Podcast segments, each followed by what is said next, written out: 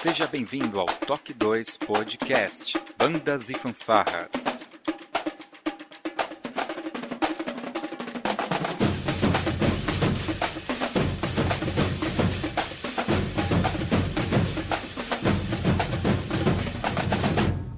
No ritmo da vida, na batida do coração.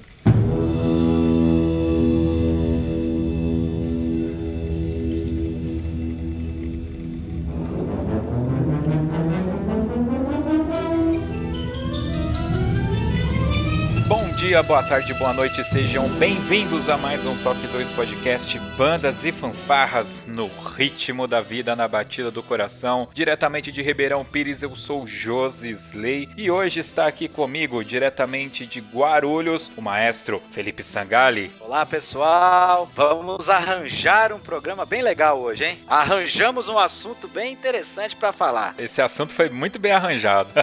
muito bem. E para falar sobre arranjo, composição, e adaptação, a gente precisa de pessoas gabaritadas, né? Então, juntamente com o Sangali, temos lá de Pindoretama, no Ceará, o professor Wellington Castro. Seja bem-vindo. É nós que voa, bruxão.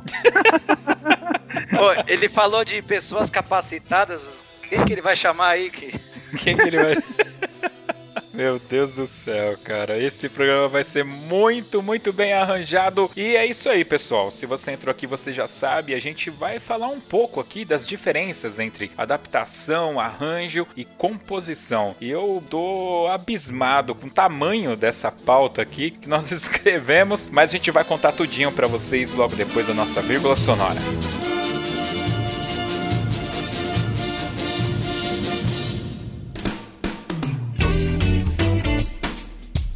Olá, você está ouvindo o podcast do Toque 2 Bandas e Fanfarras, do site toque2.com.br.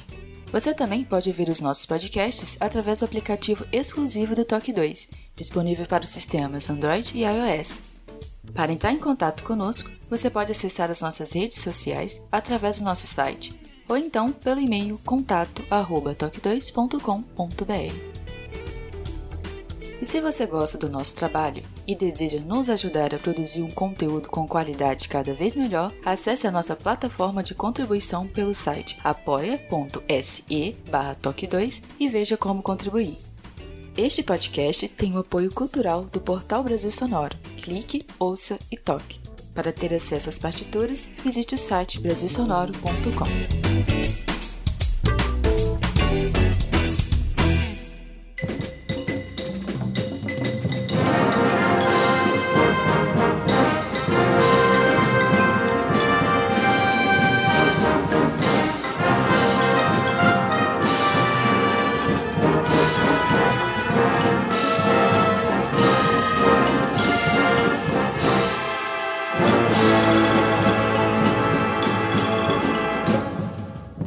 bem, meus queridos. Algumas semanas atrás, o Wellington postou lá no Sinfonia 9 um artigo falando sobre a diferença entre adaptação, arranjo e composição. E esse artigo gerou bastante comentário aí pelos grupos e entre a gente mesmo, né? E essa semana, não sei por que a gente estava conversando e surgiu esse tema, né? Sobre compor, sobre arranjo, qual que é a diferença de você adaptar para você arranjar e tudo. E eu já tinha prometido, né, que nós faríamos um podcast podcast sobre essa temática, né? Então, basicamente é isso. Eu acho que a gente pode começar aqui traçar uma linha, não digo de importância, mas de crescimento, né? A gente traçou aqui que seria uma transcrição, depois a gente teria uma adaptação, depois o arranjo até se chegar a uma composição. Esse nível de importância, tá, ouvintes? A gente colocou por nós aqui, não é? Eu acho que não tem nenhuma regra, né? Sangali, tem alguma regra? Vamos seguir por esse caminho mesmo? Vamos começar aí por transcrição? Na verdade, tem uma regra. A regra é o que você está precisando no momento. Às vezes você está precisando fazer uma transcrição, você está precisando fazer um arranjo, você está precisando fazer, enfim. A regra é adequar o que você precisa no momento. Essa é a única regra. Porque a gente tem que desenvolver, né? Então, é o que você está precisando no momento. Então não tem o mais importante ou menos importante, e nem o mais complexo e o menos complexo, porque cada um desses itens tem seu grau de complexidade que não é baixo. É, eu, eu entendo que não mesmo. Então vamos começar falando um pouco sobre transcrição. Como que a gente consegue, cara? Existe uma definição do que, que é transcrever uma música? O que, que seria a transcrição dentro do contexto musical? Bom, vamos falar na linguagem direta e popular. Transcrição é você tirar, tirar também, né? É, no popular, é você tirar uma música e tocar. Você pode passar para o papel ou não. Muitos músicos populares, eles ouvem e saem tocando. Ele transcreveu, ele não pôs no papel. Agora, por exemplo, o pessoal do jazz usa muito. Transcreve solos famosos. Eu pego um álbum do Miles Davis e tem aquele improviso dele que é legal para eu estudar. Eu vou transcrever, vou passar para o papel. Ah, tem aquele solo do Charlie Parker. Vou transcrever, vou passar para o papel. Então, a transcrição nada mais é que você tirar uma música. Você escrever uma música, uma linha. É isso. Isso é uma transcrição. Fielmente ao original. Né? Na transcrição você não vai adaptar nada. Você vai fazer fielmente aquilo. A pessoa que está tocando, o compositor ou, ou o executante pensou. É isso. É dentro do contexto, então, esse é um processo que está no ato, eventualmente, de arranjar ou adaptar, porque você vai estar escutando uma peça, você vai ter que escrever aquilo, né? Não necessariamente, ele não é um arranjo propriamente dito, ele está dentro do contexto, entendeu? Dentro do contexto adaptação ou dentro do contexto de arranjo, você vai usar a transcrição. Eu diria que ele é um passo, né? Ele é um passo, porque às vezes eu não preciso fazer uma transcrição porque eu já tenho a partitura. Ah, eu quero fazer um um arranjo do carinhoso, mas eu já tenho ali, eu tenho uma partitura ali, então não preciso transcrever. Alguém já transcreveu para você. Por mim, isso. É, eu diria que ele é um passo. Muito bem. Então, eu acho que aqui é, é simples, né, Castro? Não tem muito o que falar. Acho que tá claro o que que é, né? Então, é como o Sangali falou, é um nível, né? Um passo, é como se fosse um degrau, né? Você tem ali esses quatro níveis do fazer musical, né? Da escrita musical. Então, o, o transcrição vem ali no é o primeiro degrau né? Geralmente, às vezes, né? Não geralmente, mas às vezes quando você vai fazer uma, ou uma adaptação ou um arranjo, você vai precisar fazer uma transcrição antes. Mas hoje em dia, assim, é muito fácil às vezes de você achar a partitura de uma música, então você não vai precisar fazer a transcrição porque alguém já fez isso, né? Mas dentro da prática uh, musical mesmo, é um passo muito importante para todo e qualquer músico. Você saber reconhecer as notas musicais e melodias e saber reproduzir elas fielmente realmente, né, no seu instrumento, ou escrevendo ou tocando, né? Eu ia realmente fazer essa pergunta para você. Ter esse skill, né, essa habilidade de, de tirar uma música de ouvido faz parte de uma habilidade que o músico deve ter, né? Principalmente quando a gente vai falar de um músico profissional, né? Muito bem. É, exato. Um músico, ele precisa é, ter essa habilidade de reconhecer notas musicais em qualquer melodia, não só no, melodias no seu instrumento, mas em outras melodias de outros instrumentos, saber que notas estão acontecendo acontecendo ali e saber reproduzir isso no seu instrumento, né? Você não, claro, não é obrigado você ter ouvido absoluto para saber exatamente e sempre. Você pode ir testando, né? E essa é uma habilidade adquirida, né? Então você vai com prática, você vai escutando, escutando, escutando e vai sabendo tirar, transcrever isso, né? Mas como o Sangali falou, tem que ser o mais fiel possível. Às vezes não dá, né? Dependendo de o quão sujo está aquele áudio que ele está escutando, talvez ele se confunda com uma nota ou outra, né? Mas ele vai tentar sempre fazer o mais fiel possível, né? Legal, muito bom. Bom, eu acho que aqui, como isso já é um passo, né? A gente já pode fazer um link aqui com a adaptação. E aí eu vou deixar novamente para o professor Sangalha aí nos brindar com o seu conhecimento. Como que a gente pode definir uma adaptação, Sangalha? Então, adaptação, você necessita modificar a algo, né? modificar o que eu tenho. A peça foi escrita, um, um exemplo, ela foi escrita para um saxofone solo e eu quero tocar na minha banda, na minha banda marcial. Então, eu vou ter que adaptar. Ah, a peça foi escrita para uma banda sinfônica e eu vou querer tocar numa banda marcial ter que adaptar. A peça foi escrita para orquestra e eu vou querer tocar na minha banda sinfônica ter que adaptar e por aí vai. Então é quando você precisa modificar a estrutura da peça. A estrutura que eu digo é a estrutura de distribuição de instrumentos, a instrumentação. Então você altera a instrumentação da peça. Podendo acontecer, que nós vamos puxar o assunto de expansão e redução. Então, por exemplo, eu trouxe essa peça de orquestra para tocar numa banda marcial. Eu fiz uma redução redução. Por quê? Essa peça eu diminuí a quantidade de instrumentos que eu tenho disponíveis. É muito comum reduções para piano. Então, concertos tem muito isso. Então, a gente tem, por exemplo, um concerto para trombone e orquestra. E aí, muitas vezes, o próprio compositor ou alguém adapta e faz uma redução para piano. Então, o que, que é isso? O piano vai fazer a parte que a orquestra faria. E nós temos a expansão, que é o processo contrário. A gente pega uma peça escrita para um instrumento ou dois e amplia, né? Um grande exemplo disso é o quadro de uma exposição. É uma peça que foi escrita originalmente para piano solo pelo Mussorgsky e o Ravel foi lá e orquestrou. Então ele expandiu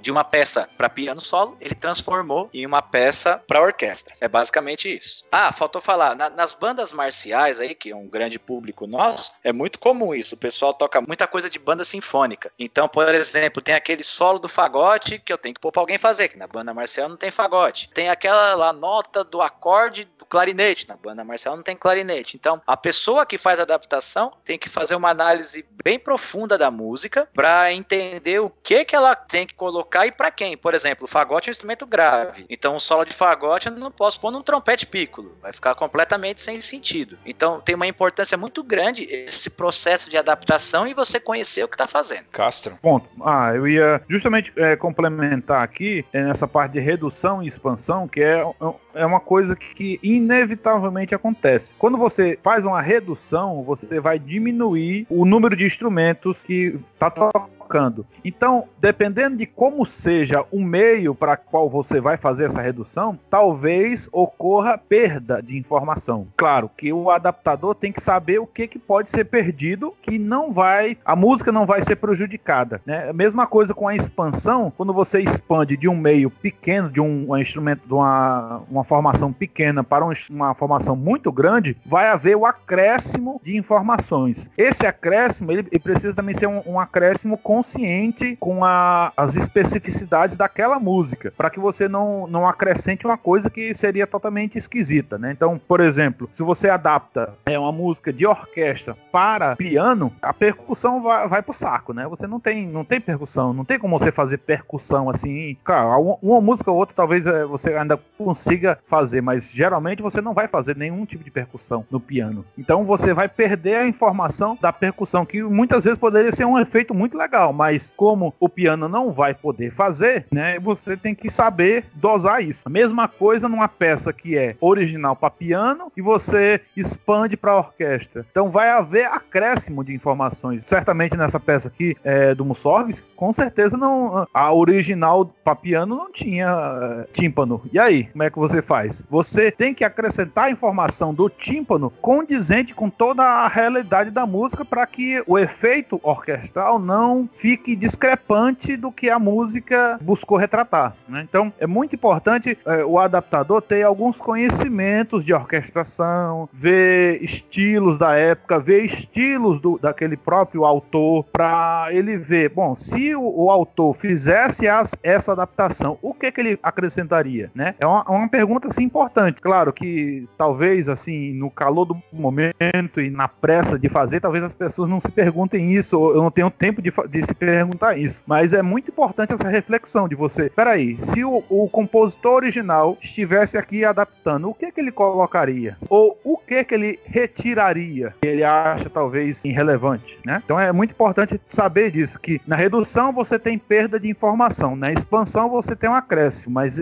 tanto a perda como o acréscimo não pode descaracterizar a música. Uma coisa que, que eu acho importante, né, até uma experiência pessoal, toda vez que eu vou fazer, porque eu faço algumas adaptações aqui, principalmente de banda sinfônica para marcial ou de orquestra para banda marcial. É, o que, que eu costumo fazer? Costumo não, é uma regra, eu faço sempre. Eu pego a música de cabo a rabo e analiso é, harmonicamente toda a música. Então eu descubro todos os acordes que tem. E aí eu vou vendo que notas que faltam. Então, por exemplo, um exemplo aleatório aqui. A música começa com um acorde de Dó maior. E a nota Dó só tem no fagote que eu não tenho na minha banda. Então, eu preciso pôr esse Dó para alguém. Então, você tem que ir mapeando. E um erro muito comum nas nossas bandas, né, é a pessoa pegar uma partitura de banda sinfônica, ah, aqui o sax alto pro bombardino, clarinete pro flugel, e, e isso não funciona. Porque também tem aquela outra questão. Quando você vai adaptar, você tem que levar em conta a tessitura do instrumento. Por exemplo, exemplo, o clarinete toca notas que um metal não toca, é, não tem é, no instrumento. E por aí vai. Então isso é muito importante que se observe também quando você vai adaptar. Cara, eu vou te falar que por inúmeras vezes eu já destrocei partituras. Tirei acordes porque eu não tinha o um instrumento, deixei só aquela. É, era um dueto, tocou uníssono lá porque o cara não conseguia fazer, só tinha um instrumento daquele. Bom, é isso que dá, né? Colocar a música em Dó maior para ser o maestro da orquestra. É, mas eu, eu, eu, costumo dizer que o campo de batalha ele é imprevisível, né? Então, é, às vezes você se vê numa situação que aí, e aí? O cara não, não toca ou o nível da música não dá, mas você tem que fazer aquilo porque você está sendo pressionado, né? Então, o campo de batalha ele é imprevisível, né? E a pessoa tem que saber se virar, né? Mas eu, eu acrescentaria aqui sobre a informação harmônica que isso é muito importante. Eu conheço alguns maestros que justamente fazem isso. Ele, quando ele pega uma, uma grade para estudar, para reger, né? Para reger mesmo, ele faz toda a análise harmônica daquela grade. Ele, ele vai destrinchando todos os acordes. Né? Eu faço porque isso ele... também. Eu faço isso também. Até para ensaiar, para tudo. Massa, porque ele sabe que em determinadas regiões da progressão harmônica, ele pode dar uma ênfase, pode fazer um ralentando ali, né? Pode fazer um acelerando, etc. Pode eh, crescer mais um pouquinho, porque aquele acorde pede isso, né? Então, é, é super interessante você fazer isso. E quando você estuda harmonia seriamente, né? É, eu, eu recomendo que as pessoas estudam não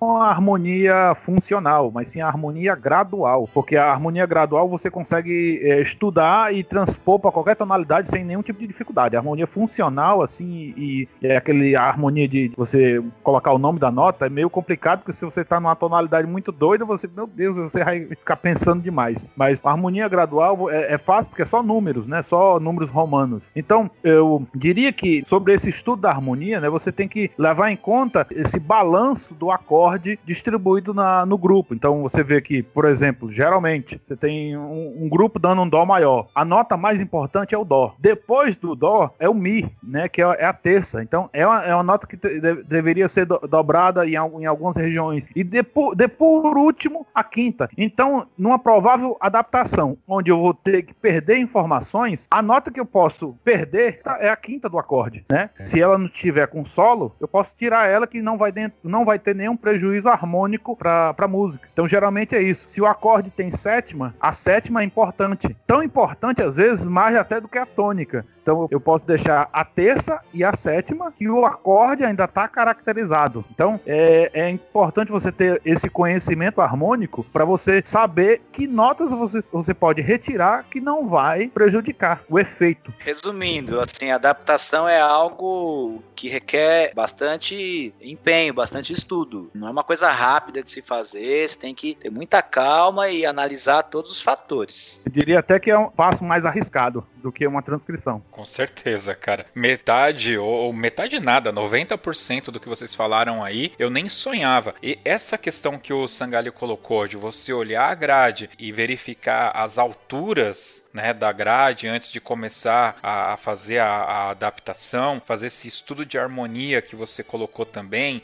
quintas, sétimas. Cara, isso daí tá muito distante do meu conhecimento musical. Olha só, depois eu queria dar mais um exemplo. Por exemplo, é, vamos lá. Ele começou um tema lá qualquer. Começou numa região média, vai, num sax tenor. E aí ele repete esse tema dobrando numa flauta, oitava acima. E aí, como é que você faz na sua banda? Então você tem que analisar. Vou precisar começar esse tema nessa região e vou precisar ganhar uma oitava. Então, por exemplo, eu não posso começar o tema no meu instrumento mais agudo, porque como é que eu vou subir uma oitava? Então são todos esses fatores que a gente precisa analisar para fazer uma adaptação. Então, por isso de você mapear a grade de cabo a rabo melódica e harmonicamente. Aqui eu vou, vou colocar uma pergunta que eu não acredito que esteja tão fora assim do contexto, para aqueles músicos em dó maior como eu, assim, né? Aquele cara que, pô, eu gosto de música, eu tenho que saber o mínimo da coisa. Seria interessante, por exemplo, ele. Só que ele é um trombonista, né? Toca trombone, toca um instrumento único, assim. Seria interessante ele aprender, por exemplo, um violão, uma guitarra,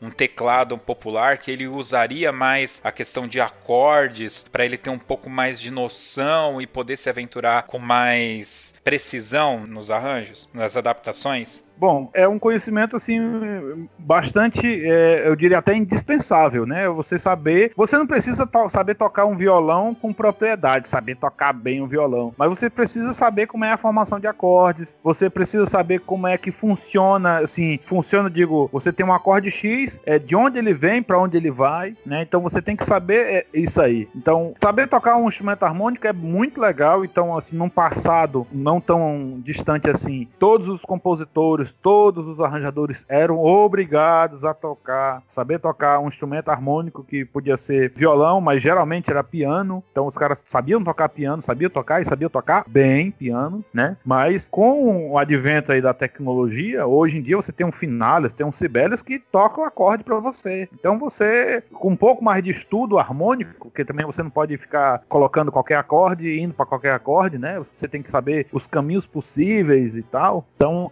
com o estudo de harmonia, você consegue se virar bem, mesmo não sabendo tocar um instrumento harmônico. Mas você tem que olhar para a coisa e saber como é, como é que ela funciona. Né? E, e só acrescentaria que, como ele falou, hoje em dia o Sibelius, o final, ele toca pra gente, mas você tendo noção, é, você sabendo, como, como ele falou também, você não precisa ser um exímio violonista ou pianista, mas você sabendo montar os acordes ali e saber para onde vai, fica muito mais prático o seu trabalho, porque eu, por exemplo, eu escrevo com o meu tecladinho do lado. Ah, como é que vai soar isso aqui? Aí você vai lá e toca pequenos acordes. Também não sou um exímio tecladista, mas é, consigo tocar os acordes e tal, e dá, dá pra gente desenvolver isso. E fora que quando você toca um instrumento harmônico, o seu ouvido harmônico melhora, porque geralmente músico de sopro, músico que toca instrumento melódico, não tem essa percepção tão desenvolvida, né? E você tocando esses instrumentos, aí essa, essa parte, e você mesmo que você toque não tão bem, toque ali só para o básico, mas isso vai auxiliar muito na construção do seu ouvido harmônico, que vai ajudar muito nessa questão de arranjo e tudo mais. Ótimo que você falou isso, porque vai corroborar com o que eu ia falar, que é o seguinte, lá na década de 90, vocês devem lembrar de um filme bem legal chamado Independence Day, se não me engano, ele é de 96. E aí, o que que aconteceu nessa época também em meios musicais? Surgiu o encore e as músicas em MIDI. Então, muita banda começou a tocar tema de filme, de seriados para entrar e sair de palanque, pegando esses arquivos MIDI, abrindo no encore e mexendo lá. Aí eu vou falar aqui, mas eu só descobri isso muito tempo depois, que esses arquivos em MIDI, eles vinham em dó, né? Que é o teclado, que é o piano, que é em dó. Então, se uma flauta fosse tocar aquilo, beleza. Só como a gente tá falando de instrumentos em mi, em si bemol, aí você tinha que ir lá, ajustar as alturas, tinha todo um processo, né? E eu consegui um MIDI do Independence Day. Esse filme foi de explodir a cabeça. Quem lembra, até hoje é um ótimo filme, mas a trilha sonora, que aliás é do David Arnold, é fantástica. Cara, eu abri isso no Encore, dividi as vozes lá, as partituras, imprimi e levei pro ensaio da banda. O Binder para.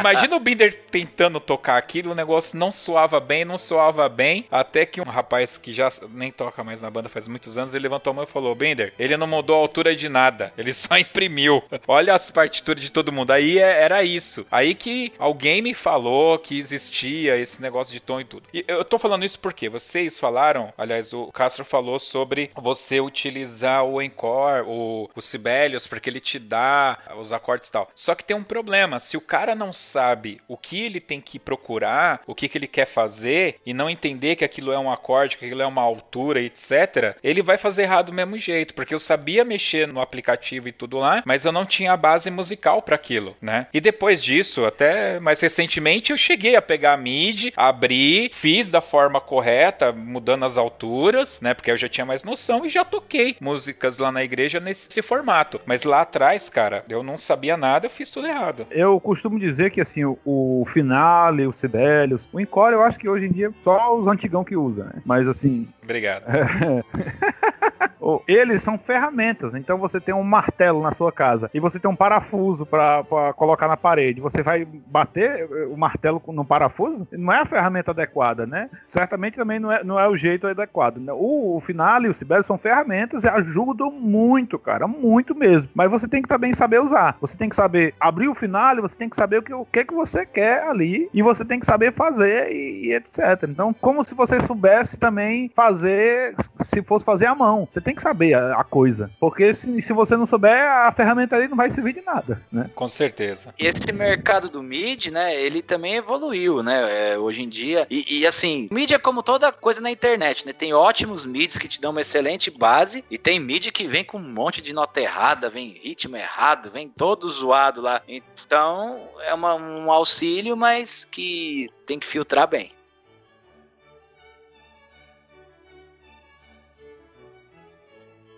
Muito bem, eu acho que aqui então ficamos aí que que é uma adaptação e eu acho que nós vamos entrar agora acho que no tema mais polêmico e ele é polêmico porque ele vai chocar diretamente com tudo que a gente falou sobre adaptação e vai surgir uma pergunta primordial, espero que vocês estejam preparados. Ixi, Maria. Ixi, que que vai ser aí? Arranjo. O que é o arranjo, Castro? Então, o arranjo, né, ele é uma nova roupagem para uma música já existente, né? Então, é, ele é um passo assim um pouco mais arriscado ainda, mais ainda, mais ainda do que o, a adaptação, né? Porque você vai mexer na criança de alguém e vai dar uma nova roupa para ela, vai dar novas características nela. Então, é muito importante quando você faz um, um arranjo, você tornar aquele objeto ainda reconhecível para o ouvinte. Então, o ouvinte tem que reconhecer aquela música como um arranjo, e, mas, mas só que você tem que acrescentar algo novo, né? É polêmico esse, esse assunto, porque quando a gente vai ver, muitas pessoas classificam suas músicas escreve como arranjo, mas quando você vai ver, não é um arranjo, é uma adaptação. A pessoa fez uma adaptação, né? Nos Estados Unidos, geralmente eles também chamam de arranjo, tudo de arranjo. Mas assim, eles têm o cuidado de botar arranjador 1, arranjador 2, eles têm o cuidado de, de, de, de mostrar que, pera aí, eu tô mexendo aqui, eu tô mexendo numa coisa que já foi mexida. E eu então vou colocar o nome do compositor, o nome do, do arranjador 1 e depois vou mandar botar o nome do arranjador 2. É, na Europa também eles, eles já também diferenciam, né? Eles colocam adaptação também. Às vezes eles colocam orquestração também, que a orquestração já seria também uma adaptação, né? Mas quando é feito um arranjo, você vai modificar harmonicamente, estruturalmente, às vezes melodicamente, mas ainda assim a música original ela tem que ser percebida. Você tem que, tem que perceber qual é a música original ali daquele arranjo? O grupo Sambo, que é um grupo super supimpa aqui do Brasil, que eu nem sei se existe mais, gravou uma música do YouTube, Blonde Sunday, em ritmo de samba. Eles fizeram uma adaptação ou um arranjo? Isso aí é difícil, velho. Mas assim, como eles estão modificando o ritmo, como eles modificaram a letra, então é, eu imagino, né? Não, não, não, não, não eles cantam, desse... desculpe, eles cantam em inglês a música sem modificar, só que com o ritmo de samba. É um arranjo. É porque ele. Pra mim é, também. É um arranjo também. Porque a modificação, ela é bem chocante. Bem chocante. É diferente, é bem diferente, né? Então é. O próprio Roupa Nova, né? É, se você for pegar algumas músicas deles, é, sei lá, de 1980, 90, você vai ver um arranjo. Aí tem as, as mesmas músicas tocadas por ele, agora já tem outros arranjos. Ele, eles modificaram alguns solos, modificaram algumas, algumas introduções. Então, e, eles mesmos deram uma nova roupagem em músicas do Roupa Nova. Uma outra coisa que, que, que, é bem comum desse que esse pessoal do popular faz, que ele falou de roupa nova, me veio aqui no ato, que para mim é, é, um exemplo clássico disso. São as famosas versões que eles fazem. Então, por exemplo, o Heal the World do Michael Jackson virou a paz aqui do Roupa Nova. É, eles adaptaram, né? Fizeram uma nova roupagem para a letra, virou em português a letra de uma música que já existe. Então ele modificou a criança que o Michael Jackson cantava e colocou do jeito dele pra cá. Embora a harmonia seja parecida, né? Fala aí, Castro. É, eu ia, ia, perguntar, a versão deles, a letra que eles colocaram, é uma tradução? Não, é, tá, não, é, é, uma então, tradução. Então já é uma modificação já bem gritante, né? Exatamente. Porque se ele traduzir ao pé da letra, primeiro que não vai fazer sentido e segundo que não vai encaixar na métrica, né? Então ele tem que... Cara, eu não sei com quem eu falei isso, então o pessoal vai ouvir em algum podcast aí que tá para sair ou que já saiu, porque eu gravei ó, em algum momento aí eu falei sobre isso. É o seguinte: aqui no Brasil teve o espetáculo do Rei Leão, né? Tanto na primeira versão como na segunda, que quem traduziu foi o Gilberto Gil, e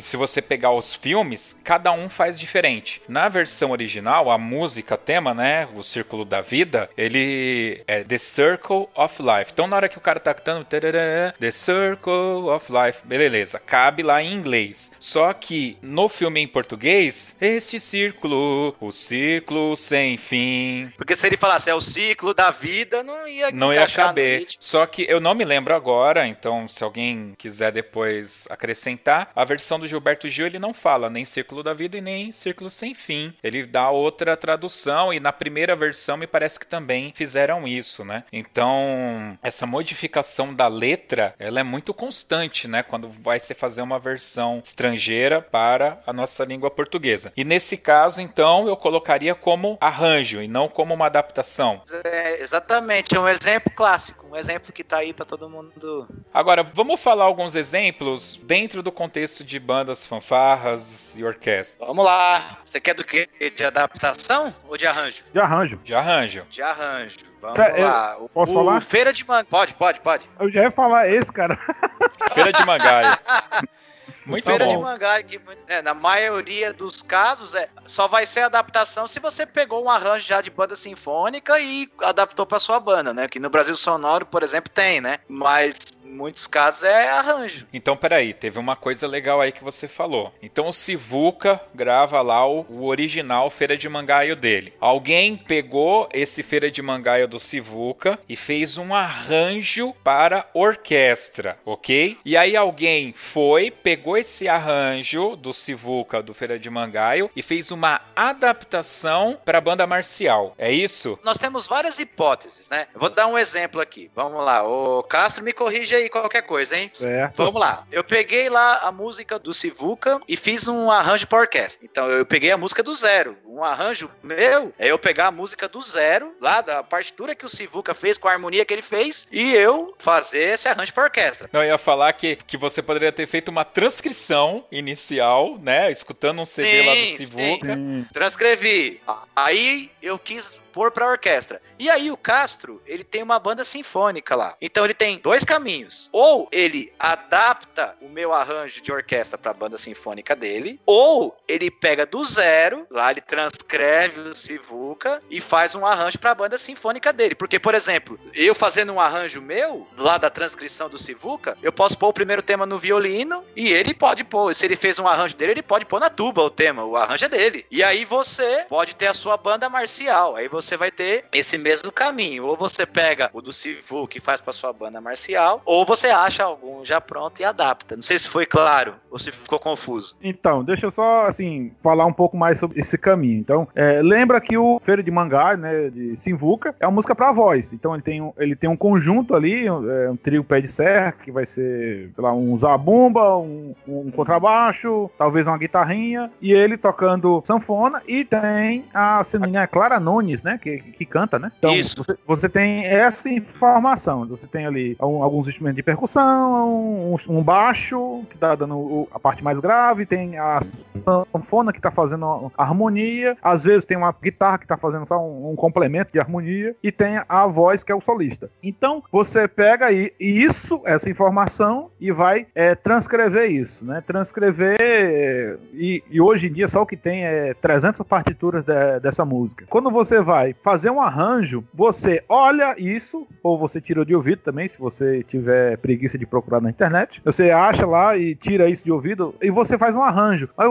No fazer o arranjo, você vai acrescentar mais informações. A diferença é de todos esses, esses passos que a gente está falando aqui é o acréscimo de informações, é principalmente um acréscimo ou perda de informações. Então aqui a gente vai acrescentar mais informações. A gente vai, se a gente vai colocar para uma orquestra, a gente vai distribuir essa harmonia que a sanfona está fazendo nos violinos. Então, se a gente vai fazer isso, os violinos têm uma linguagem própria. Então, você precisa adaptar esse balançado da sanfona para é, a linguagem do violino e não só o vi- violino 1, violino 2, viola, é, às vezes até o cello também, se for pegar coisa mais grave. E depois, não só toda essa parte de você adaptar, porque até agora a gente está adaptando, você vai mexer na estrutura da música. Tô falando de partes da música. Você vai, sei lá, fazer uma introdução diferente, talvez o quem esteja fazendo o arranjo queira adicionar alguns acordes, queira fazer um caminho, sei lá, alguma convenção lá, alguma coisa assim, que mexe na estrutura harmônica da música, mas você ainda quer preservar a melodia porque você, quem está escutando, precisa reconhecer que aquela música é feira de mangaio. E é que é aquilo que ele está ouvindo é um arranjo do original. Então você vai dosar as coisas que você vai adicionar. Você pode adicionar muita coisa, mas muita coisa que ainda deixe a música ainda reconhecível como original. Então, os passos seriam esses: você primeiro transcreve ou você acha uma transcrição, você começa a fazer uma adaptação de um meio menor para o um meio maior e depois você modifica estruturas da música, partes da música, sei lá, se você quer fazer o solo três ou quatro vezes, uma parte sim, Y, quer fazer um final, quer fazer uma introdução que não tem, então você pode fazer tudo isso no arranjo, né? E você também pode adicionar estruturas harmônicas, então tem uma progressão lá que não existe, que você quer adicionar, e você pode ir colocando tudo isso, mas ainda assim deixando a música possível de ser, de ser reconhecida. Quando você pega isso para, sei lá, uma banda marcial, você vai agora enxugar as informações, mas ainda sem modificar a estrutura, porque você, se você está fazendo uma adaptação, você tem que preservar as estruturas da música. Claro, vai aqui e lá vai ter uma perda de informação, mas você tem que saber dosar isso também. Caramba, vamos lá. Você falou de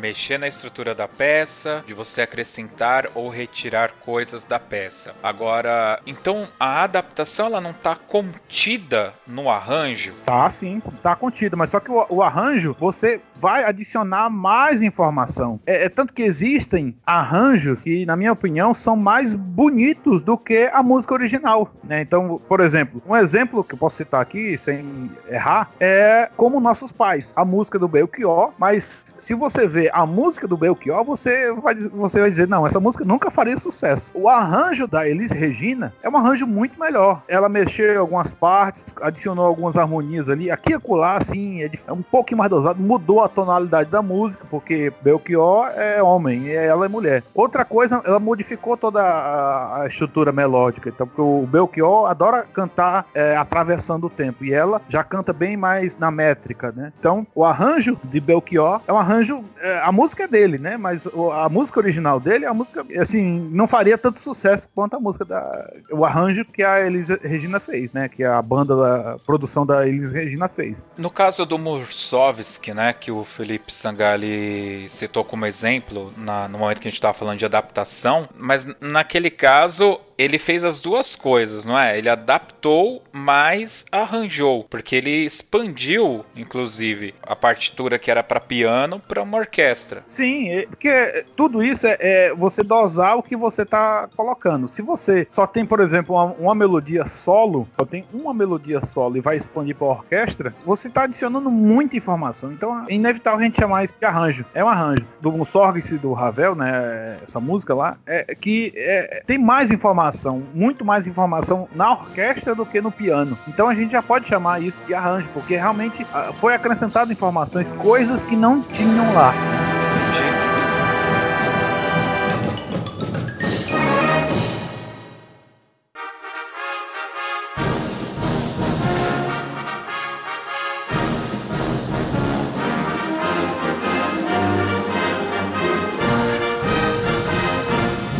Sangali, eu quero fazer um arranjo. Que conhecimentos eu preciso ter? Como que eu vou fazer? Eu entendo que de cara eu vou ter que fazer todo aquele processo inicial que você faz de verificar os acordes e tudo. Mas e, e o que mais? Então, com certeza você tem que ter um conhecimento harmônico, né? Tem que entender dos acordes né? É saber diferenciar um maior do menor, ver as alterações, sétima, nona, essas coisas todas. E também precisa entender muito bem da tessitura dos instrumentos. Então, o que, que eu posso escrever para cada instrumento, né? Qual é a característica de cada instrumento? Por exemplo, glissando. Glissando praticamente é o trombone que faz e a trompa. Tem instrumento que não, não dá para fazer glissando. Notas que estão na região extrema do instrumento. Então, eu tenho que levar tudo isso em conta conta. E uma outra coisa muito importante, né, a gente vai até falar no final, mas eu vou só dar um pequeno spoiler aqui, porque é necessário. Você tem que saber para quem você está escrevendo. Que nível é o grupo que eu tenho na mão, para quem eu estou escrevendo. Porque uma coisa é eu escrever um arranjo para o grupo profissional. Então, eu vou escrever um arranjo para o grupo profissional, eu não preciso pensar em nada. Outra coisa é eu escrever um arranjo para a banda que eu dou lá. Mas peraí, vou pensar aqui é o meu trompetista, ah, meu trompetista ele tem problema com agudo, então não, não vou carregar meu agudo. Ah, os meus trombones, cara, meus trombones têm dificuldade com articulação. Então,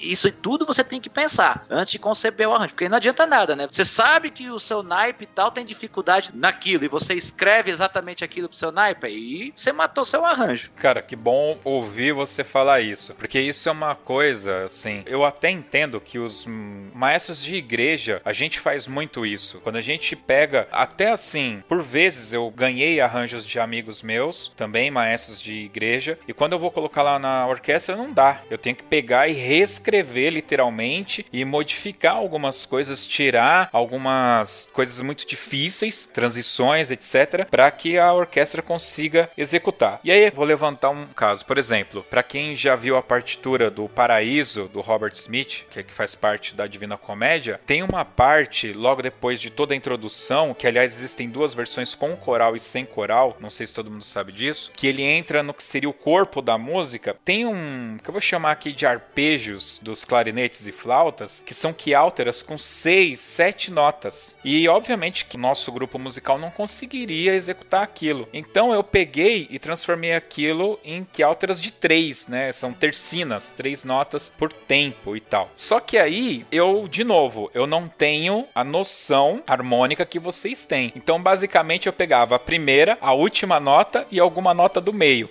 E foi, cara. A gente tocou assim. Eu esbarrei em alguma regra positivamente ou eu meio olhei, o que eu fiz não tem fundamento nenhum. Então, algumas dessas notas assim mais rápidas não são percebidas pelo ouvido humano, assim, no meio de toda a confusão orquestral, ele não vai, ele não vai perceber. E assim, não é nada incomum você quando você está analisando harmonicamente uma peça, que você coloca o acorde na, no primeiro tempo do primeiro compasso, né? O primeiro tempo do compasso e o segundo e o terceiro você já não entende mais o que está acontecendo ali. Porque, é, não, isso aqui é normal, é normal, porque é, na real, se você, por exemplo, olhar um, um compasso quaternário, né, quatro tempos, os tempos mais importantes são o primeiro e o terceiro. O segundo e o quarto, que são tempos fracos, você pode botar um bocado de coisa ali. E se você botar no contratempo de tempo fraco, aí que você pode botar qualquer coisa mesmo. Então, certamente essas, é, essas que altas, essas sextinas aí, elas deviam estar tá, é, num tempo fraco do compasso, puxando pro próximo compasso, né? né? Então, é, isso aí, você pega a primeira, pega a última e foi. foi mais ou menos. Já foi. Eu faria também um caminho de analisar o acorde que elas estão, né? Então tentaria pegar as notas que ficam mais dentro do arpejo do acorde. Mas Sim. daí tem que analisar muito bem o que o cara quis, né? Porque muitas vezes isso é um efeito só, né? Justamente. Então, então às, vezes, às vezes funciona você pegar as três últimas é, para cair na, na, nota que ele quer chamar, porque quando ele faz esse, esse monte de nota, ele quer puxar para uma nota, para uma frase. Então é. caberia bem análise. Então é, a é, resposta é minha seria assim: você pode ter acertado ou não, depende. Depende do contexto, né? Nesse contexto, ele, ele quer imitar meio que coisas meio de nuvens. Então, eles ficam repetindo que alteras com seis notas tempo a tempo. Sabe? E ficam repetindo isso, cara. E aí, no meu contexto que eu escrevi, ficou. Só que ligado, né? Foi isso que eu fiz. É, então, é assim, se fosse só uma, só uma, aí realmente você poderia analisar qual a escala ali, etc. E, e, vai na onda. Mas se é uma coisa que vai se repetindo, se repetindo, é uma coisa que é marcante pra música. Então, talvez você errou miseravelmente. É, eu errei miseravelmente. Com certeza. Porque. É, não, eu tô falando assim brincando, mas assim, essas gambiarras que a gente pode fazer, a gente só faz assim quando é um canto específico, tal, assim, que assim, só uma vez, só acontece uma vez e tá no meio lá de um tute e, e então a nota que sair saiu. Mas se é uma coisa que se repete, é, como se fosse um ostinato, né? Que eu, essa parte eu acho que me lembro que é um ostinatozinho que ele vai fazendo. Uhum. Então realmente você precisa fazer a, no, a, nota certa, o acorde certo, a, a coisa certa. Porque senão vai, realmente vai descaracterizar a coisa. É, pessoal da Nova Aliança, me perdoem, eu não sabia o que estava fazendo. Mas ficou bonito, é o que importa. Muito bem, meus amigos. O que mais aí? Tem mais alguma questão que a gente precisa colocar na questão do arranjo? Coisa que a gente precisa estar atento na hora de fazer um arranjo? É, eu falaria sobre se você vai fazer um arranjo de uma música que é puramente instrumental ou se você vai fazer um arranjo que deriva de uma música cantada. Então você tem que ter algum, algumas coisas, tem que entender algumas coisas. Então, é, de, uma, de um arranjo, de uma música que é instrumental, né? Sei lá, você está adaptando a Sinfonia número 5 do Beethoven. Então, que é uma música que é originalmente instrumental, né? Então você está adaptando de um meio instrumental para um meio instrumental. Então você não tem, assim, você tem toda a, a preocupação que tem que ter com a harmonia, com que notas eu vou preservar, que, que partes eu vou preservar da música, eu posso mexer na estrutura, posso mexer na harmonia, etc. Né? Tem um arranjo, inclusive tem um arranjo do, da Sinfonia número 5, é, eu acho que é meio de dance, né? Eu acho que dance é pop, é disco. É disco, Sinfonia número 5 disco, que é bem interessante, assim, que é, parece uma discoteca. Interessantezinha. Mas assim, se você vai adaptar de uma é, música vocal, música que é cantada para instrumento, tem que prestar atenção em algumas coisas, né? Eu citei o Belchior, que é um cara que adora cantar com o tempo atravessado. Então não dá para você transcrever a voz dele e botar com o instrumento, porque vai ficar feio para Dedel. Eu citaria aqui até aquela versão da Apalo Seco. Apalo Seco, se você for ver a versão do, do Belchior, ele canta todo atravessado. A música tá acontecendo ali, o pessoal da banda tá tocando direitinho tal, a harmonia e tal. Mas quando você vai ver a voz dele, as notas que estão passando, o jeito como ele tá cantando é todo atravessado no tempo. Então é esquisito se você pegar daquele mesmo jeito e fazer com a banda. O Los Hermanos fez uma versão de Apalo Seco que é bem bonitinha, que é bem no tempo, né? Se você vier me perguntar por onde andei. Então, quando você vai fazer uma adaptação de uma música que é cantada, você tem que prestar atenção nisso, né? Ou outro cantor que canta muito fora do tempo, às vezes, é o Roberto Carlos, né? Então ele, se você for olhar ali, às vezes ele tá cantando bem atravessado. Se, e se você transcreve do jeito que ele tá cantando, o arranjo vai ficar uma porcaria, né? Vai ficar muito ruim porque ninguém vai entender direito. Você tem que tentar, quando transcrever uma voz que tá fora do tempo, tentar colocar isso dentro da métrica correta. Porque ali ele tá tocando, cantando fora do tempo porque ele é o cantor e voz pode fazer isso, né? Mas quando você tá com um instrumento, um instrumento solando, você tem que tocar com ele o mais no tempo possível. É uma outra coisa que eu queria também acrescentar, que você tem que prestar atenção, é na tonalidade, porque assim, nem sempre a tonalidade original da música é a que vai ficar legal pro seu grupo. Então, principalmente se o seu grupo é mais iniciante. Porque, por exemplo, é, para uma orquestra tocar um tom de Ré maior é um tom legal, é um tom fácil. Não fácil, eu não diria, mas é um tom legal para cordas. Se você pega uma banda sinfônica ou marcial, iniciante, Ré maior é um tom dificílimo. E o caminho contrário também vale. Para uma banda iniciante, Si bemol é um tom bacana. Para um violino, é um tom difícil. Então você tem que levar isso em consideração também. Esse é um caso que vira e mexe a gente fala aqui, e eu percebi isso quando a gente deixou de ser banda para ser orquestra, né? Você salva os violinos, prejudica o sopro, salva o sopro, prejudica as cordas, né? Isso é, é, é muito importante você se atentar a isso também. Às vezes é necessário mudar o tom da música. É, mas assim, eu, eu acho que é interessante você achar um meio termo os dois, né? Uma tonalidade que seja interessante para cordas, mas também que não seja tão prejudicial pro sopro. Eu acredito mais que os músicos devem ser lançados a desafios, né? Então a gente vai falar já já do, do, dos níveis. Então eles têm que ser desafiados também. Sim, tem que passar por alguns níveis. Então você tá numa música assim mais básica, mas depois você vai para uma música mais difícil. Porque se, por exemplo, se você vai pro campo de batalha, né? O campo de batalha é, é diverso de situações adversas acontecem. Então, eu me lembro demais, primeira vez que eu fui participar do festival Eleazar Carvalho, só pra você ter ideia, eu toco trombone, né? Eu acho que aqui a gente tá, tem trombonistas. É verdade. É, eu não sabia onde era a nota sol sustenido. Eu sabia onde era lá bemol. Eu mas eu não sabia sol sustenido. É, foi, um, foi bem antes de eu entrar na, na faculdade e tal, e, enfim. Mas aí eu cheguei lá na orquestra, no ensaio da orquestra do festival Eleazar Carvalho, e eles estavam tava tocando a nona sinfonia de Dvorak, que é em Mi maior, e pega um sol sustenido pro trombone. Logo assim de pá.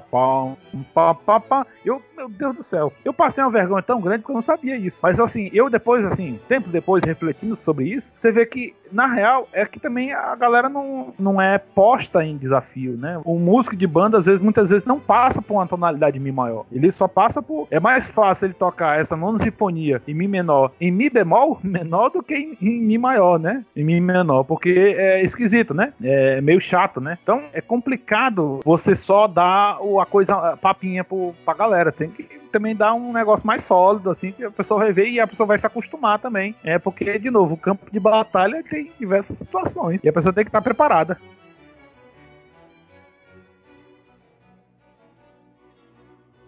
Muito bem, podemos aí dar o próximo passo? Se até aqui você não entendeu a diferença entre arranjo e adaptação, meu querido ouvinte, fica tranquilo que eles também não me convenceram muito não. Pode mandar e-mail para contato@toque2.com.br que a gente tenta responder alguma dúvida no próximo podcast, tá bom? A gente tenta dar mais exemplos para vocês. Agora a gente vai entrar num campo que, por incrível que pareça, do ponto de vista conceitual, eu acredito que seja a mais fácil. Porém, eu acredito também que seja uma das mais difíceis porque envolve o lado artístico associado ao lado técnico, né? Que é a composição. E aí, para o ímpar aí para quem vai falar primeiro, Castro, o nosso pós-doutorando professor Castro. Que isso, cara. É, é, serei, um dia serei. Mas assim, é, até então a gente vem falando sobre os passos arriscados, né? Então você tem uma adaptaçãozinha ali, uma transcrição ali que é é moleza, todo músico faz, vai fazer uma gigzinha na noite, vai tocar aí um, sei lá, um é, engenheiro do Havaí, e tem uma partezinha de metal lá, o cara vai tocar, né? Então, assim, é um, é um passo não tão arriscado assim, ele só tem que tirar a música de ouvido. Quando ele vai adaptar, ele já tem que ter um pouco mais de conhecimento, saber a extensão dos instrumentos, saber um pouquinho ali de harmonia. Quando ele vai fazer um arranjo, ele tem que saber mais de harmonia, tem que saber como mexer numa música sem descaracterizar ela, né? E agora, em composição, ele tá dando um passo bastante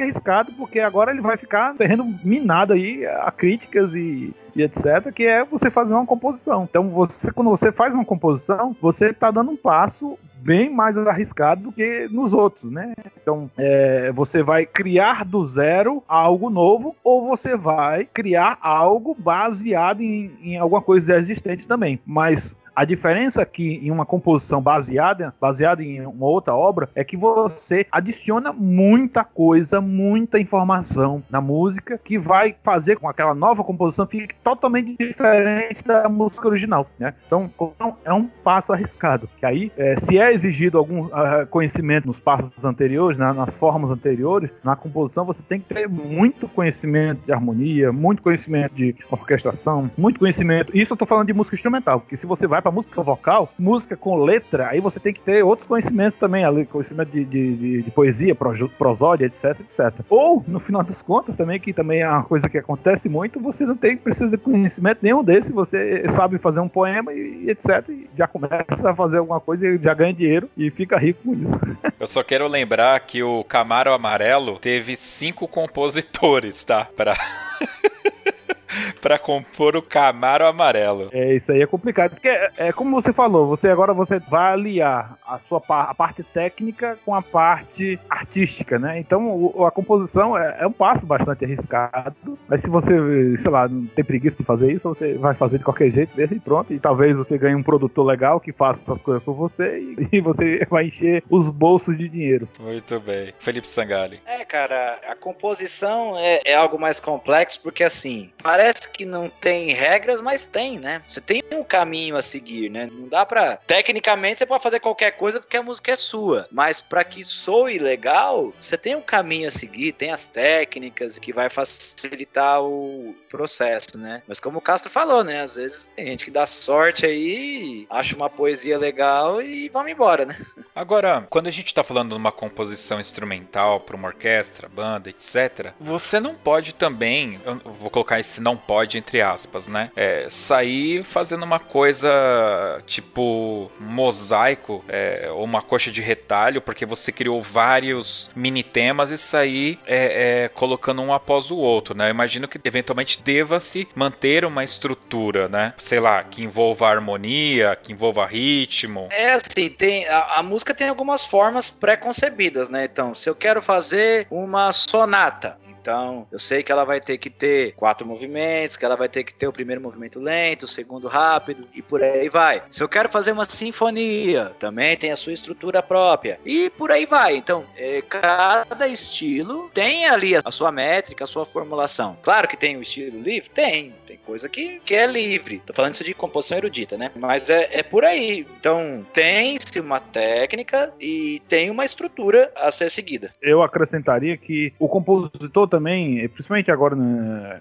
depois do, do, da virada do século aí 20, né, é, 1900 e tanto aí, os compositores é, largaram mão dessas, dessas formas mais clássicas, né, tô falando os, os compositores mais de vanguarda, né, largaram mão dessas formas mais clássicas e eles começaram a fazer músicas às vezes mais aleatórias, mais coisas assim, mas na real, eles próprios impõem as suas regras e essas regras estão desde a primeira nota até a última. Então, quando você vai analisar uma música, é, por exemplo, uma música Schoenberg, né? É uma música que soa estranha, mas ela tem toda uma regra matemática que desde a primeira nota até a última tá, tá coerente dentro da regra que ele é, estabeleceu para ela. Então é possível você fazer uma música mais livremente, mas assim você estabelece a sua regra da primeira nota até a última. A gente tem que ver essa regra sendo feita, sendo posta em prática. E é, não é nada com, incomum os compositores assim mais menos experientes fazem músicas assim de, sei lá, de qualquer maneira, música instrumental, a gente tá falando de música instrumental, né? e que não soa bem, principalmente porque ele estabeleceu uma regra e ele não cumpriu essa regra. Ele mesmo não cumpriu essa regra. Então a coisa fica meio doida, meio maluca. Então, sei lá, eu vou fazer uma música aqui só usando modos gregos. É possível também. Mas se você faz isso, você estabelece a regra e você segue essa regra, a regra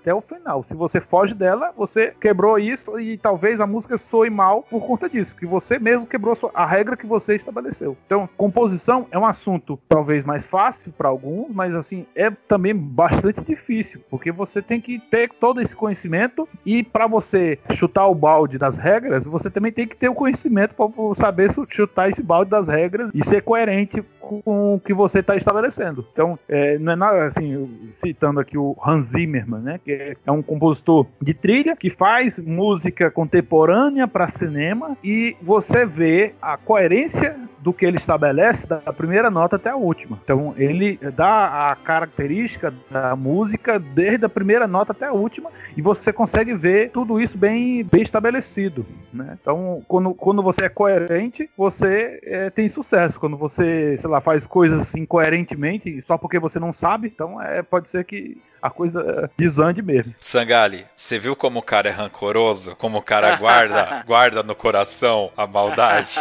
Só porque eu falei que eu não gosto do Hans Zimmer?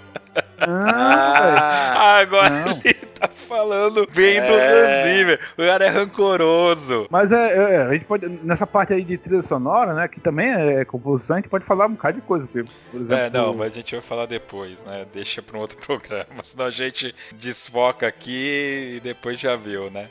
Muito bem. Alguém quer acrescentar alguma coisa mais sobre composição? Não, por enquanto tá tranquilo. A regra é não ter regras.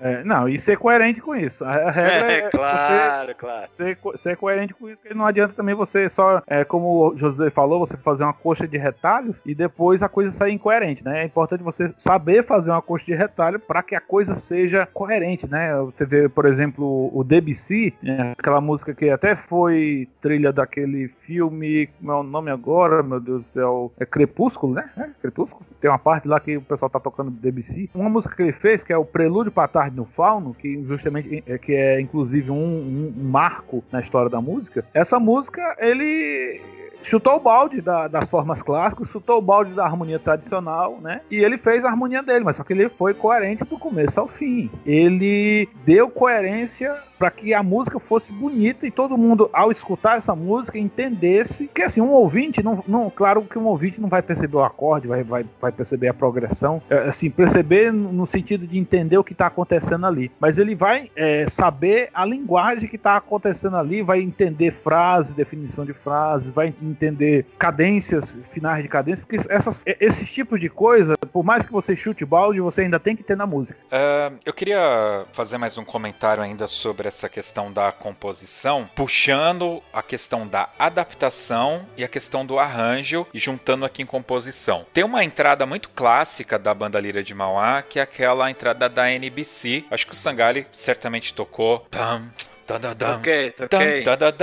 Tam. Então, se eu achar, vai estar tá aqui no link no post, pessoal, porque faz muito tempo que eu vi isso, um vídeo mostrando a composição eh, escrita pelo John Williams, né? E ele compõe no piano. E talvez, não sei se todo mundo tem essa informação, eh, eu acredito que alguns ouvintes não saibam disso, né? Os mais veteranos vão saber. Os compositores de trilha, normalmente eles vão compor num piano, vão compor uma estrutura e depois entra o orquestrador. Tanto é que o Rosano Galante, que deu um, uma entrevista pra gente aqui, vai ter link dele aqui no post. O Rosano Galante, ele é o orquestrador do Avengers Era de Ultron, o Vingadores Era de Ultron, aquele do Silêncio, Lugar Silencioso, entre outros filmes aí. Ele é o orquestrador. Que ele é justamente o cara que pega essa parte escrita pelo compositor e vai abrir ali pra orquestra, né? Então, eu tô falando isso pra vocês porque o John Williams foi lá, escreveu a NBC e passou pro cara cara aquilo tudo escrito no piano. O orquestrador, ele não tá fazendo ali um trabalho de adaptação barra arranjo, porque o cara passou para ele a estrutura toda da música, né? Os tempos, cadências, etc, né? Mas o, o, o orquestrador é que vai abrir isso para os instrumentos. Posso, que... posso dar minha opinião? Posso, só, só antes de, de, de, de, você dar a sua opinião, eu queria só falar. Bom, tem que ver o que o John Williams passa de informação pro orquestrador porque certamente ele está compondo piano, faz algumas coisas reduzidas, né? Eu, eu já tive acesso a algum, algumas músicas que tem ali, é, essa parte original, né? Que é do, do piano, eu já tive acesso a algumas coisas assim. E quando você vai ver, o próprio compositor, ele, ele tá botando harmonia, ele já tá indicando, faça isso no trompete, faça isso no clarinete, faça isso não sei o que, faça isso no violino, pá, pá, pá. Ele, ele não coloca uma linha simples de piano, ele coloca uma linha de piano mais expandida ali, que certamente não é possível de ser tocada no piano, mas ali serve mais como um guia para quem vai orquestrar e saber aqui tá é, a parte mais grave, cordas graves, cordas agudas, flauta, oboé, etc. Ele já vai indicando, pelo menos na, na que eu tive acesso, ele já, é, já vai indicando o que é, para onde é que cada coisa vai. Ele, claro, não coloca a coisa completa, toda, é porque certamente uma pessoa do nível do Hans Zimmer, do John Williams e Alan Silvestre, etc., deve, os caras devem fazer várias trilhas por semestre, né? Então eles têm, eles têm uma necessidade muito grande de estar tá compondo. E ele não tem esse tempo de estar tá orquestrando. O orquestrador, ele vai olhar essas anotações e vai, opa, isso aqui é para oboé. Tudo bem, então copia o oboé todo, ele, talvez ele bote, isso aqui é oboé e, sei lá, oboé, clarinete e flauta. Então ele copia oboé, clarinete e flauta, né? Ele tem um trabalho que o, o orquestrador criou as linhas originais é, e harmonia, e o orquestrador distribuiu isso para a orquestra. Eu ia falar exatamente essa linha que ele falou. Não seria o que você disse, porque ele não vai mudar nada, ele só vai distribuir aquilo para os instrumentos. A ideia já está pré-concebida, já tem a harmonia que ele tem que seguir, ele já tem a divisão que ele tem que seguir, a melodia, ele não precisa mudar nada. Ele não vai ganhar ou perder, assim, vai ganhar a informação de ter mais instrumentos, mas ele não vai modificar a música em nada. Seria um arranjo se ele pegasse e modificasse como a gente falou. Né? Ele vai só orquestrar, ele vai fazer a instrumentação, só isso. Só é. assim. O só é, é modo de dizer que isso aí é um não. baita de um trabalho. É, e eu, eu, eu, imagino que dependendo do nível de trabalho, ele não é só uma pessoa que faça. Tem outros, é só, são várias pessoas, três, quatro, uma equipe que pessoas que fazem, né? Só para citar um exemplo assim, bem clássico, o Bach, né, Johann Sebastian Bach, muitas das, dos escritos originais dele, ele fazia a melodia principal, fazia o contracanto. E o baixo, ele usava o baixo cifrado. Que é o quê? Ele botava lá o ba uma nota do baixo, uma nota assim no primeiro compasso, é, no, no primeiro tempo do compasso, e nas outras ele botava só uma numeração. Essa numeração já indica qual vai ser a harmonia e qual vai ser a abertura dos acordes. Isso em 1700 e tarará. Então, certamente o, o caso aí do John Williams é um caso parecido. Ele vai, ele faz a coisa, faz as indicações, dá pro cara, o cara sabe como é que funciona a linguagem, porque certamente o John Williams não vai botar qualquer pessoa na, na equipe dele, né? É, essa pessoa vai entender a linguagem, vai entender inclusive o estilo dele de escrita, né? Aqui para citar um outro exemplo, aqui tem um compositor que é o Manel Ferreira, que é já falecido. Ele, quando ele tinha uma música que repetia demais a nota, né? Uma nota no compasso, ele botava só a primeira nota e o resto você entendia que era para repetir aquilo ali, pela escrita dele. Aqui em São Paulo tem um arranjador que faz isso, o Gabriel Ferreira dos Santos. É, as partituras originais dele, eu tenho uma cópia aqui de uma música que a gente tocava em Mauá. Aliás, eu tenho várias, porque eu xerocava a pasta do trombone, e ele fazia isso. Em várias músicas onde tinha repetição, ele fazia a primeira e colocava as hastes, assim, só para indicar. Então, agora deixa eu colocar minha luva de pelica aqui, porque eu vou dar um tapão. O Hans Zimmer, ele tem uma equipe, tá? Ele é uma empresa e realmente ele trabalha nesse esquema. Ele faz essa parte principal e os orquestradores dele é que abrem a, a partitura e tal. E ele tem um orquestrador chamado Klaus Baudet. Não sei se é assim que se pronuncia. Esse cara, ele compôs a trilha sonora do primeiro Piratas do Caribe, entendeu? Mas se você olhar todos os outros filmes que vieram depois, ele não é mais creditado e o único cara que é acreditado nas trilhas é Hans Zimmer. Isso deu muita polêmica, não tô falando de alegre não, deu muita polêmica para quem acompanha o lance de trilha sonora tudo, que o Hans Zimmer chegou a dizer que na realidade foi ele que compôs o tema principal do Piratas do Caribe, aquele tema que é conhecido,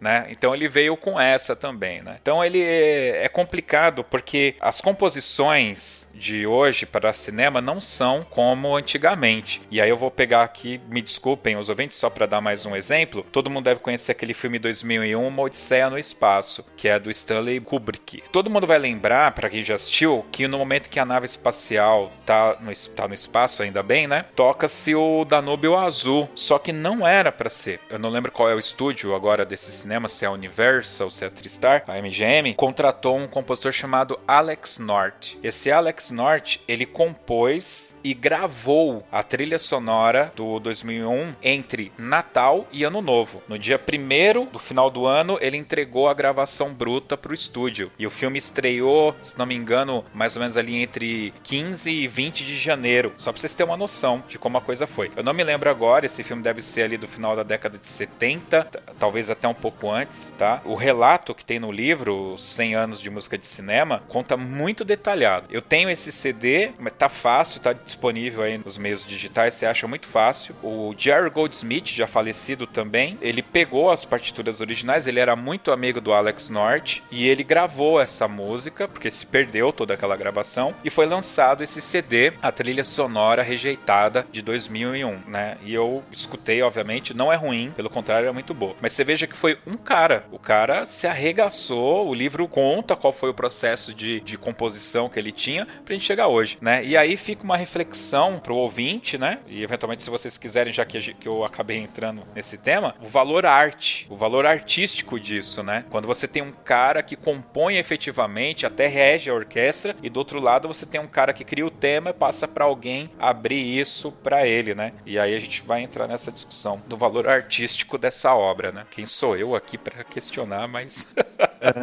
ah, para mim o valor artístico é muito grande, é um baita trabalho fazer isso. Mesmo que você tenha uma diretriz, já tenha o esquema do cara seguir, mas mesmo assim, e outra é uma grande responsabilidade, né? Para mim é, é um valor altíssimo. De verdade mesmo. Vamos levar essa discussão para o nosso podcast sobre trilha sonora, tá bom? Vamos, tá bom? Então tá.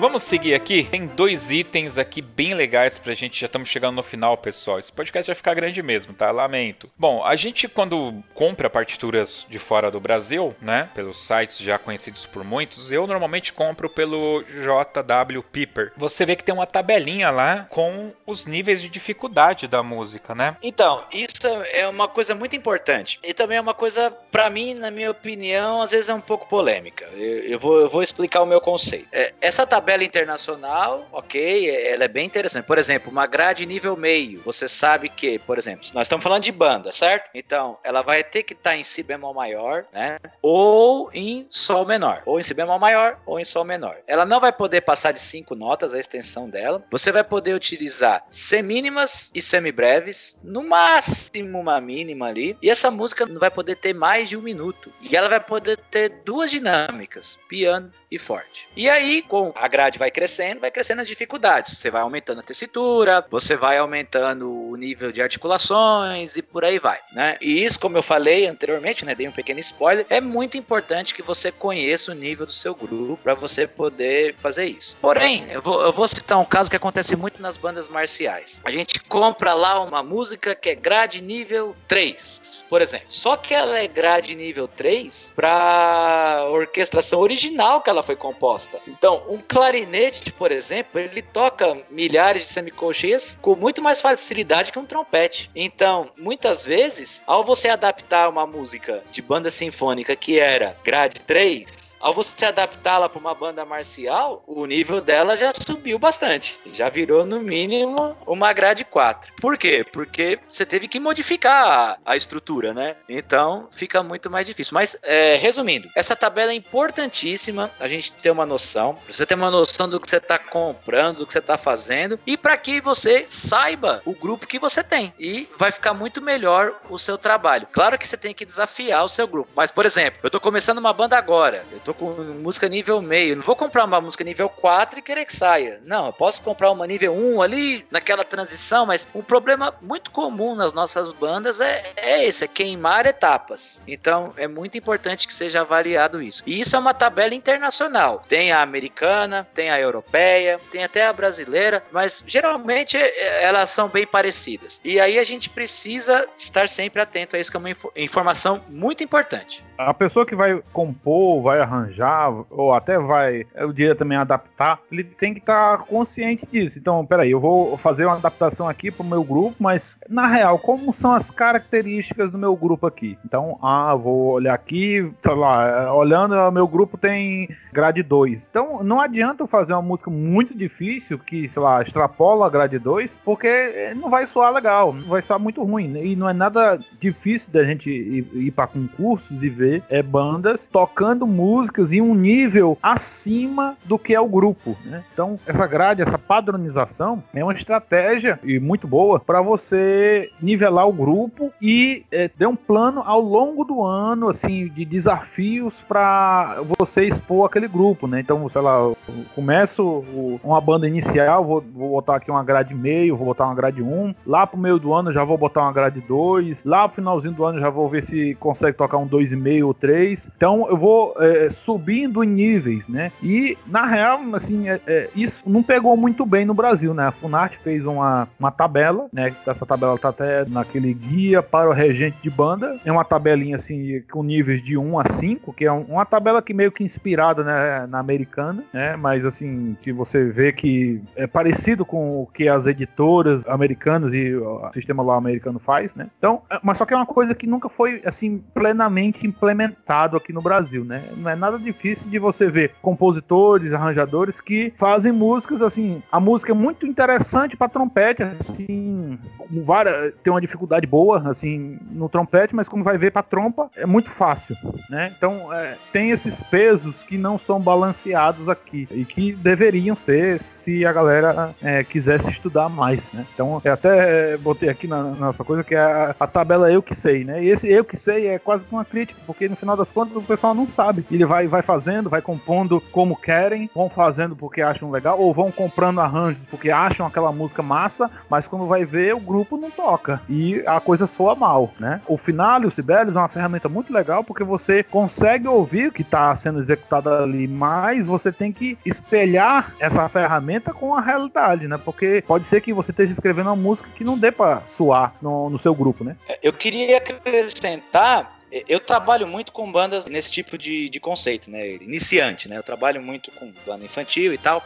E eu pesquisando, eu descobri dois compositores, por exemplo, que eles são especialistas em duas coisas. Em primeiro, eles escrevem muito material para esse tipo de banda, que eu acho que é uma grande lacuna que a gente tem na internet e na educação musical no Brasil. Material para aluno iniciante. É, a gente tem, mas poderia ter muito mais. Que são o Larry Clark e o Michael Sweeney. O Sweeney, inclusive, ele tem transcrições, adaptações de músicas que ele transforma aquilo em grade 1, grade meio, modificando o ritmo e tal, e fica fantástico. Então é, é, é, muito legal. Tem compositores especializados nesse, nesse trabalho. Americanos, né? Brasileiros podem até ter, mas para mim falta essa divulgação. É o Michael Swindon, se não me engano. Ele é o diretor da Raul Leonard, diga-se de passagem, tá? Quando a gente gravou com o Paul Murfa, ele falou, aliás, ele falou que abriria caminho pra gente gravar com o Michael Vamos cutucar ele lá de novo pra ver se a gente consegue, né? Aí, assim, eu acho que também tem uma crítica a ser feita, que legal, a Furnart foi lá, sem julgamento, e, e criou essa tabela. Mas a gente sabe que, como é feito bandas e fanfarras no Brasil, o pessoal não gosta muito de seguir algumas regras, né? Então não vai ser a Funart com uma tabela que vai fazer esses caras seguirem a risca, né? É, eles não fizeram nem as bandas, né? Porque a Funart tem uma predileção por banda de música, né? Então, eles não, não conseguiram nem fazer as bandas de música seguir essa tabela, né? É. Então, banda marcial, então, que não é nem contemplada pela Funarte. Então... Não, é, a, a regra é criada pra, tipo, ó, tem uma regra, você não usa porque não quer. Né? Então é. Bom, enfim, aí eu já tô julgando. É, mas só que esse tipo de nivelamento, ele serve muito para você nivelar o grupo mesmo, assim, a nível de. nivelar nível técnico mesmo, né? É uma estratégia para pedagogia, né? Então, americanos com suas bandas fazem isso nas escolas, né? O cara tá iniciando aqui no instrumento, o cara não vai poder pegar uma, uma grade 3, vai pegar uma grade meio, uma grade 1, né? E vai se desenvolvendo o instrumento a partir de todo um planejamento ao longo do ano. Ó, aqui no começo do ano eu vou grade 1, lá pro meio do ano grade 2, lá pro final do ano grade 3 e etc. Então ele tem todo um planejamento, coisa que no final das contas aqui no Brasil não se tem, e, assim, de modo geral, né? Só não tem esse tipo de planejamento. Você sabe que eh, eu sou fã do musical Os Miseráveis, né? E aí eu queria tocar aqui na igreja. Então eu comprei dois arranjos. Comprei um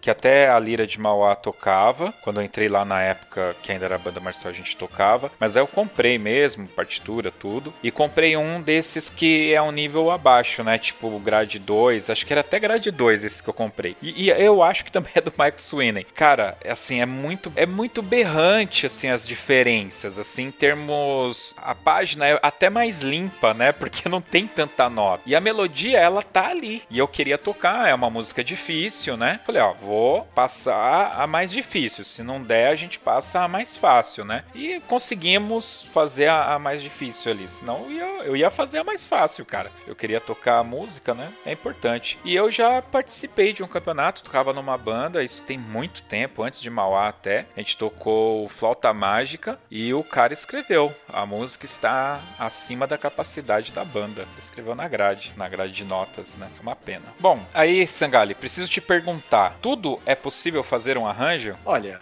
Possível é, mas tem coisas que, na minha opinião, não vão soar bem. Por exemplo, você pega um canto gregoriano. Ele já é caracteristicamente feito para aquilo, para vozes. Não vai ficar legal você colocar num grupo instrumental. Um, por exemplo, um, uma batida de violão flamenco. Isso não tem muito difícil você conseguir. Ah, claro que não é impossível, mas não vai soar legal. Mas o exemplo mais gritante que eu dou é do canto gregoriano. New Age, tipo Enya, essas músicas assim, ela já tem aquela característica, né? Fica muito difícil. Então, eu acrescentaria também coisas impossíveis de serem adaptadas, arranjadas, né? É, músicas com pouca variação, pouco, uma variação de nota é, na melodia, né? Então, você vê aquela melodia que é ta ta ta ta ta ta, ta que é, é, é, quando você vê o cara tá martelando várias e várias vezes uma nota dentro do ritmo. Isso, quando você adapta para música instrumental, isso fica esquisito demais. Fica feio mesmo, né? né? Então, funk, né? Funk geralmente acontece isso. A pessoa tá trabalhando com uma, uma música que tem pouca variação melódica, então va variação de nota na melodia. Então isso torna a coisa meio complicada de ser arranjada,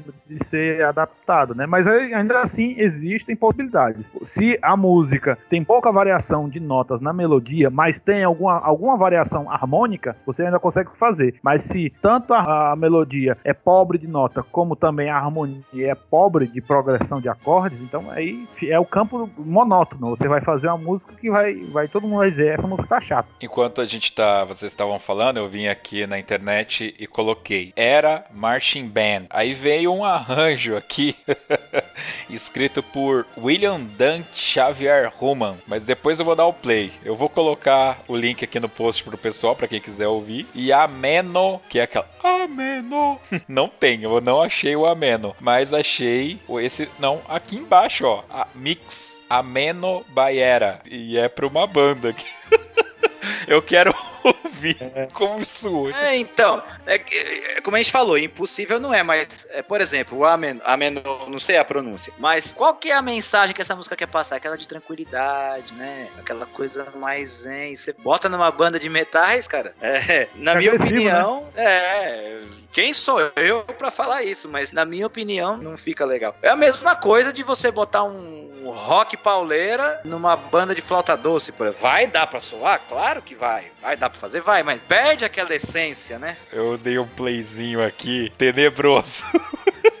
É, é você ver o que é, entender esses caminhos assim mais clássicos ou mais recomendados e você seguir por eles, porque é, dentro do que tudo que a gente falou aqui, existem diversos caminhos que você vai, vai seguir que vai fazer sucesso, né? Que vai ter êxito, né? Mas se você quer fazer uma coisa totalmente saindo disso aí, você tem que ter conhecimento também para sair, porque você vai, vai trilhar por águas não mapeadas e pode, você vai correr o risco de afundar e, e ser uma coisa miserável miseravelmente feia. Agora eu joguei aqui Gregoriano Marching Band, daí não veio nada. Esse aí não, não achei nada, não. Bom, pessoal, falamos aí um pouco sobre esses temas. Pouco, hein? É. Ficou grande esse podcast. Mas é que assim, o assunto é, é muito amplo, né? E, e teríamos mais tempo para falar mais abobrinha aqui, viu? É, é verdade. É. é. verdade. Mas eu acho que foi bacana porque a gente conseguiu passar alguns conceitos básicos, né? É o que eu costumo falar. Esse não é um podcast definitivo, nós não somos, obviamente, donos da verdade, mas serve. Com certeza. Com certeza, né? e aí serve pelo menos como um, um início, né, de estudo para quem quer se aprofundar. Busque aí, é, como diria ET Bilu, busque conhecimento, não é mesmo? E é isso. Valeu. Vamos agora então para o Dicas Culturais.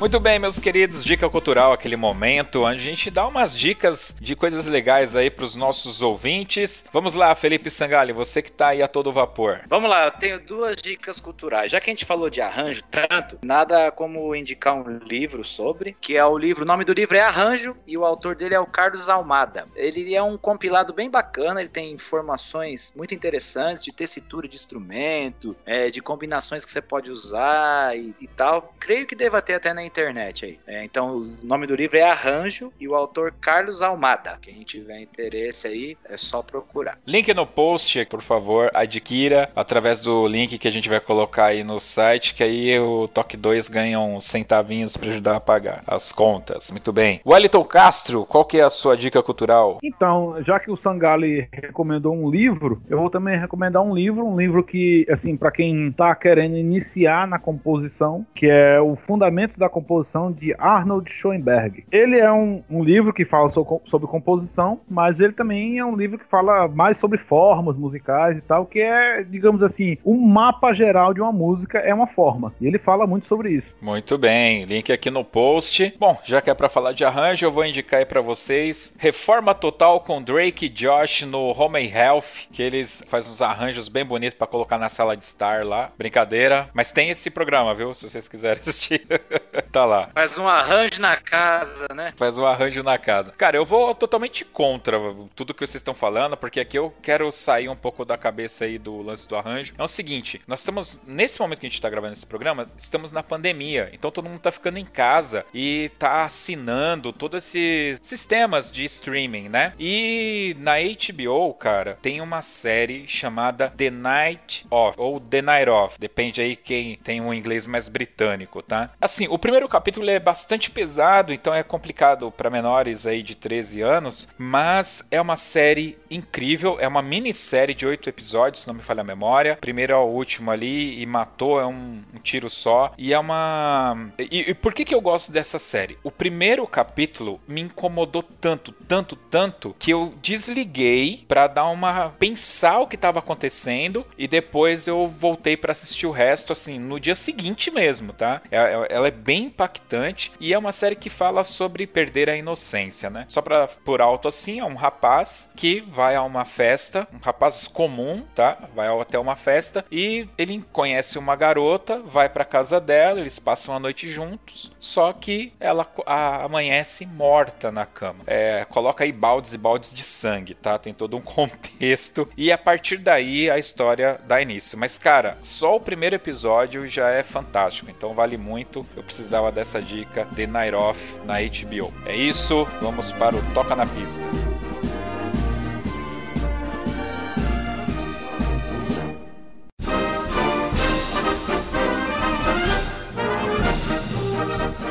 Ah, toca na pista, ó. Fiquei sabendo que temos um compositor na gravação aqui. Dica: ele não mora no estado de São Paulo. Olha só. Massa. Então, eu acho que eu não quero nem saber, ó. Eu vou invadir tudo aqui e eu vou pedir que esse cara coloque no Toca na Pista uma composição dele. Pronto, falei. Lamento. Já foi dito aí, senhor Castro. Uma composição sua. Ah, legal.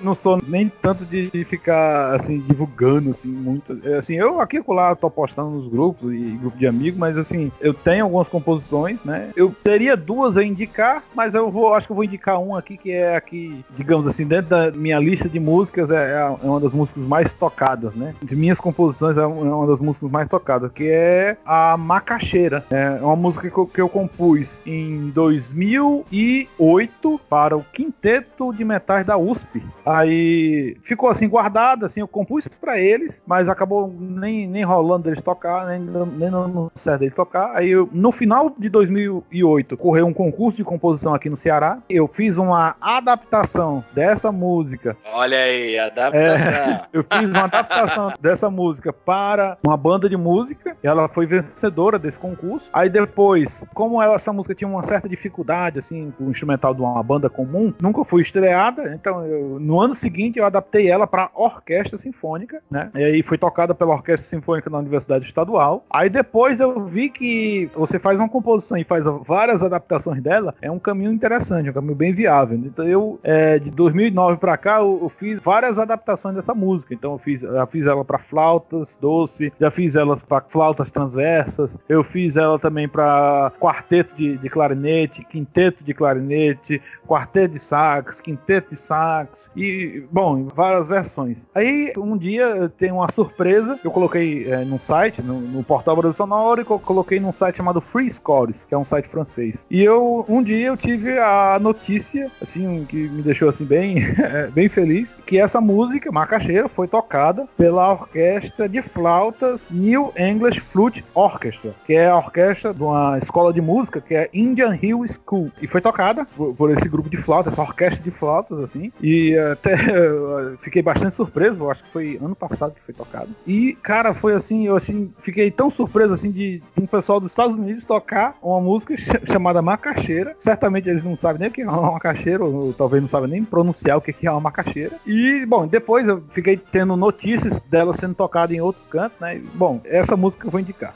Aqui em São Paulo ela se chamaria Mandioca. Cara, pois é, porque é, aqui, aqui no Ceará a gente chama, a gente tem a macaxeira e a gente tem a mandioca. Então, só pra diferenciar, a macaxeira é o que a gente pode comer, a mandioca é mais assim. Ó, e na minha terra lá em Minas é aipim. Aipim, é verdade. Em Minas é aipim. Aqui seria a mandioca e pra vocês é macaxeira. Caramba, bicho. Essa daí foi uma que te procurou pra pagar os direitos autorais? Não. Teve um lance desse também, não teve? É, é porque eu fiz uma adaptação, eu adoro fazer adaptações da Claro de Lune. É, e eu fiz várias adaptações de Claro de Lune. Eu fiz para harpa, para quarteto de clarinete, quarteto de sax, quinteto de, de, de, metais, orquestra e etc. Aí me pagaram os direitos, é, é, uma adaptação que eu fiz para harpa. Né? Então a, uma professora lá, lá da Universidade de Paris, ela me pagou e que eu acho que foi uns cento e tantos euros aí para poder tocar e gravar que bacana, cara. Parabéns, hein? Fica registrado aí. Parabéns. Muito bem. Bom, eu vou aproveitar aqui e fazer uma, uma mini homenagem também. A gente, hoje, durante o dia no grupo, tava conversando sobre essa, essas adaptações e a gente esbarrou na música As Steps, que foi um, uma adaptação, acredito eu, uma transcrição e depois uma adaptação que a maestrina Cristina Kaiser fez para a banda marcial do Jardim São Paulo, lá em 19 1991. E eu não sei por que eu tinha na minha memória que essas steps eram uma música para violões. Foi daí que surgiu o assunto, né? Se não estou enganado. E depois eu acabei entrando em contato com ela, ela me falou que não, que na realidade ela fez uma transcrição de um LP. Para quem não é da época, LP vem de Long Play, é um disco preto bem grande assim, tá, pessoal? então ela transcreveu, cara. É muito gênio também, né, mano? Escutar um disco, escrever. E ela fez e a banda foi muito campeã. Recentemente teve um concerto onde ela foi homenageada e essa peça foi tocada com uma banda sinfônica. Então, se der tudo certo, essa música vai estar na abertura aqui do programa, tá bom? É isso. Muito obrigado, Felipe Sangali. Muito obrigado, Wellington Castro aí, vocês fizeram esse programa aqui acontecer. Você que chegou até aqui com a gente pode ouvir esse e outros podcasts do Toque 2 através do Spotify, do Deezer, do Google Podcasts e também pelo nosso aplicativo para Android. E claro, através do nosso site toque2.com.br. Você que chegou até aqui foi um herói. Com certeza. E agora a gente vai comer um pouquinho de macaxeira e até o próximo Ai, Toque 2. Mandioca. Até mais. Até, valeu.